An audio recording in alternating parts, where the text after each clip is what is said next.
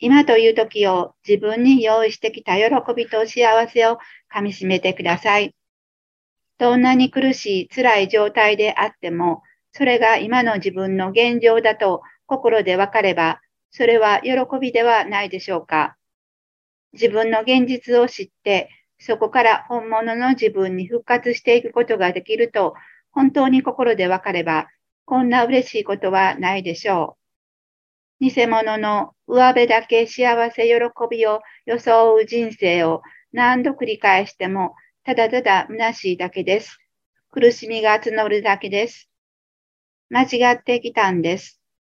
自分を見失ってきたこと、母を捨て、ぬくもりを捨ててきたこと、本当に心で知りましょう。知った上で、それではどのようにしていけばいいのか、真摯に自分に問うてください。